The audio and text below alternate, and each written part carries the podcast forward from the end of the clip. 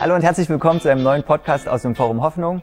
Ich bin heute nicht alleine, sondern ich habe die Marlies, die Dorothee und live zugeschaltet Matthias. Schön, dass ihr alle da seid. Und uns soll es heute darum gehen, wie wir miteinander und voneinander etwas wissen. Wann wird wer besucht? Wie gehen wir mit Seelsorge um? Wie war das bisher und wie soll es vor allem jetzt äh, ja, demnächst so stattfinden? Und dazu habe ich eben euch drei kompetente Leute mit dabei die sich gebildet haben zu einem seelsorgerlichen Besuchsdienst. Was das ist und äh, was der dann macht, darum wird es jetzt gehen. Und ganz am Anfang vielleicht, die Gesichter sind vielleicht dem einen oder anderen bekannt, aber stellt euch doch mal kurz vor, Marlies, vielleicht fängst du an und dann gehen wir die Runde rum. Wer bist du? Wie lange bist du in der Gemeinde? Was machst du sonst, wenn du nicht gerade hier auf dem Stuhl sitzt? Ja, ich bin die Marlies Tunger, ich bin 52 Jahre alt, bin verheiratet, habe vier große erwachsene Kinder und äh, seit 2020, Oktober 2020, genau ein Jahr jetzt, mache ich eine Ausbildung bei Ignis Akademie zum Seelsorger beziehungsweise christlichen Lebensberater. Und mein Herz brennt dafür, Menschen in schwierigen Lebenssituationen mithilfe unseres Glaubens beizustehen. Danke. Dorothee. Ja, ich bin die Dorothee, ähm, bin hier so fast äh, ein Inventarstück. Ähm, ja, ich arbeite in der Beratungsstelle Rückenwind. Ähm, das ist mein Beruf, bin aber auch sehr gerne Gemeindemitglied und engagiere mich ehrenamtlich eben im Bereich äh, der Seelsorge und Begleitung. Und Matthias, du darfst jetzt hier mit in der Runde dabei sein. Voll schön, dass das geklappt hat. Sag noch mal kurz was zu dir. Äh, ich bin Matthias Stuhl, ich bin knackige 40, ich merke es in den Knochen. Ähm, äh, ich habe, seitdem ich in 2019 in die Gemeinde gekommen bin, doch einiges erleben müssen. Und das hat mir gezeigt, wie wichtig Seelsorge ist. Ich habe ähm, bis vor Corona ähm, die Musketier Treffen hier in Dresden organisiert und da ist mir immer wieder aufgefallen, dass dort das eine oder andere seelsorgerliche Gespräch vonnöten gewesen wäre. Da ich das noch nicht liefern konnte, möchte ich mich in die Richtung entwickeln und das dann aber auch darüber hinaus, über die meine Arbeit hinaus, in der Gemeinde zur Verfügung stellen. Cool, danke.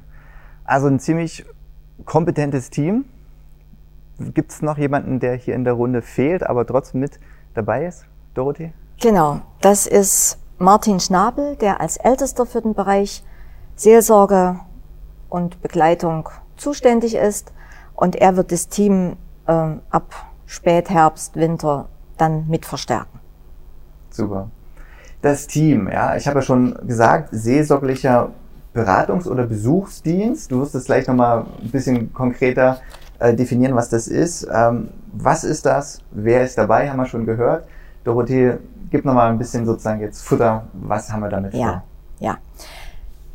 Also seelsorgerlicher Besuchsdienst ist ein Novum einerseits. Besuchsdienst hatten wir schon länger. Äh, Besuchsdienst äh, hat bedeutet, jeder wird gesehen, jeder wird bedacht.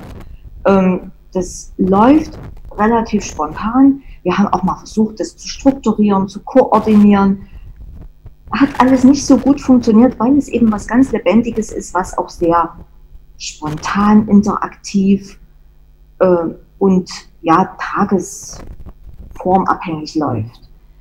Ähm, darüber hinaus haben wir aber gemerkt, wir brauchen eine Struktur, wenn es Menschen jetzt akut schlecht geht. Wie erfährt die Gemeinde davon? Was sind geeignete Kommunikationskanäle? Ähm, wer reagiert darauf? Wie wird darauf reagiert? Das alles, ähm, dafür hatten wir eigentlich keine gute Struktur. Und diese Antwort möchte der seelsorgerliche Besuchsdienst geben.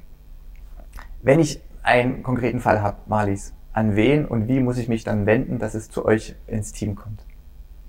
Ja, die Dorothee hatte das schon ein bisschen angedeutet. Also entweder ihr sprecht einen von uns, Matthias, Dorothee, mich oder den Martin Schnabel persönlich an. Oder ihr kommuniziert über diese beten.forum-hoffnung.de E-Mail-Adresse. Also dort einfach eine E-Mail hinschreiben oder jemanden bitten, dass er eine E-Mail schreibt. Und was wird dann gemacht? Wie geht es dann weiter, Matthias? Ähm, wir koordinieren dann mit den äh, Betroffenen bzw. mit dem Ansprechpartner, äh, ob wir äh, und wann wir einen Besuch oder ein Telefonat in die Gänge leiten, wer von uns das eben macht. Ähm, wir versuchen das eben geschlechterspezifisch zu machen ähm, und vielleicht auch ein bisschen altersspezifisch. Äh, und dann koordinieren wir, wenn das gewünscht ist, dass die Informationen in die Gemeinde hineingetragen werden, auf den wirklich nur gemeindeinternen Kanälen, zum Beispiel in der Wocheninfo, in der Rubrik Gebet ganz unten. Oder wenn es wirklich besonders akute Fälle sind, dann äh, in Sonder-E-Mails an die Gemeinde oder an spezifische äh, Gruppen, keine Ahnung, Hauskreis oder äh, eben 60 plus, sowas in der Richtung.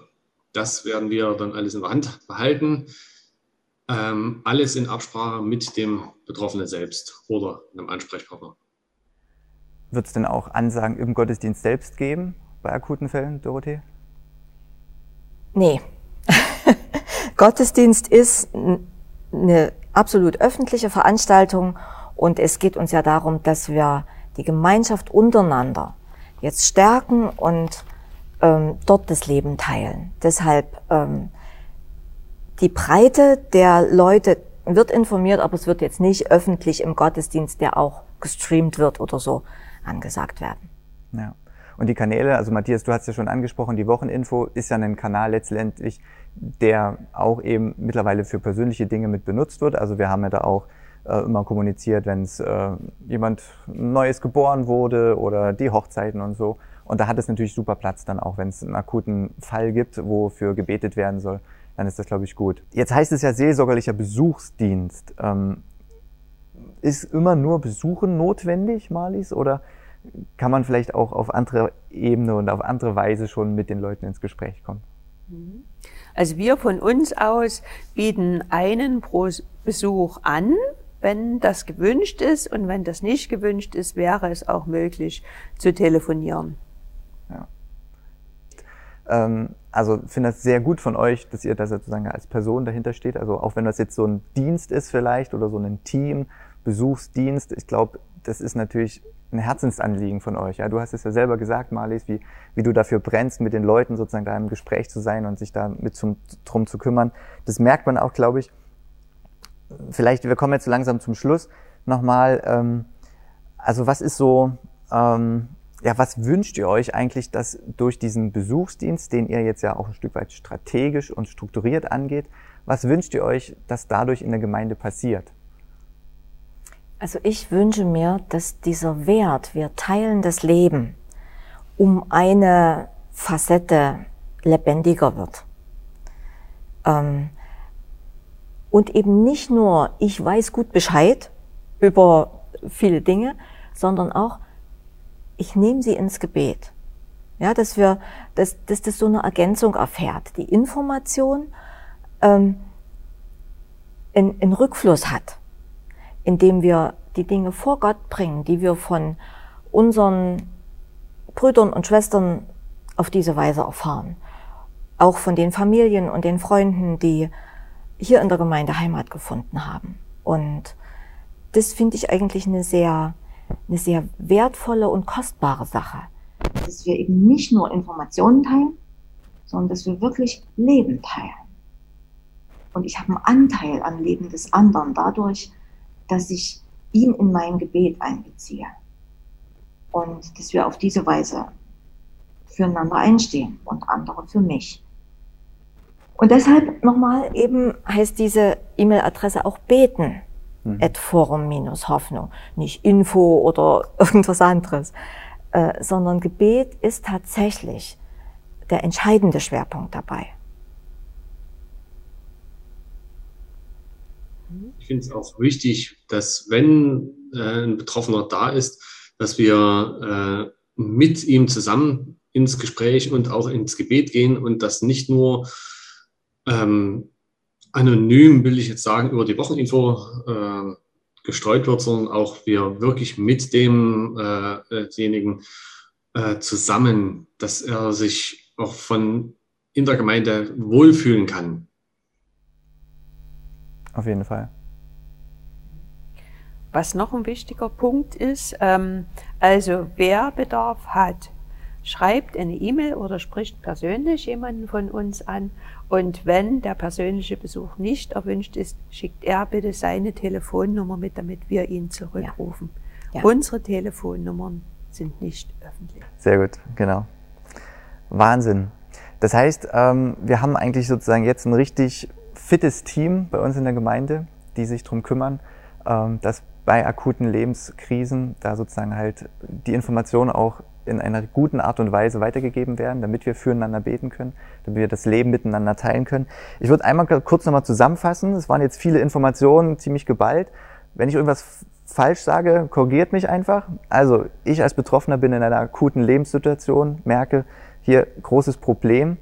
Dann kann ich mich entweder erstmal an meinen Hauskreis vielleicht wenden oder ich sage das meinen Familienangehörigen oder ich wende mich an den seelsorgerlichen Besuchsdienst, nämlich über beten.forum-hoffnung.de oder telefonisch melde ich mich beim Gemeindebüro und frage nach Kontakt zu euch, wo ich dann sozusagen die Telefonnummer dann von euch auch kriege, um persönlich mit euch zu sprechen.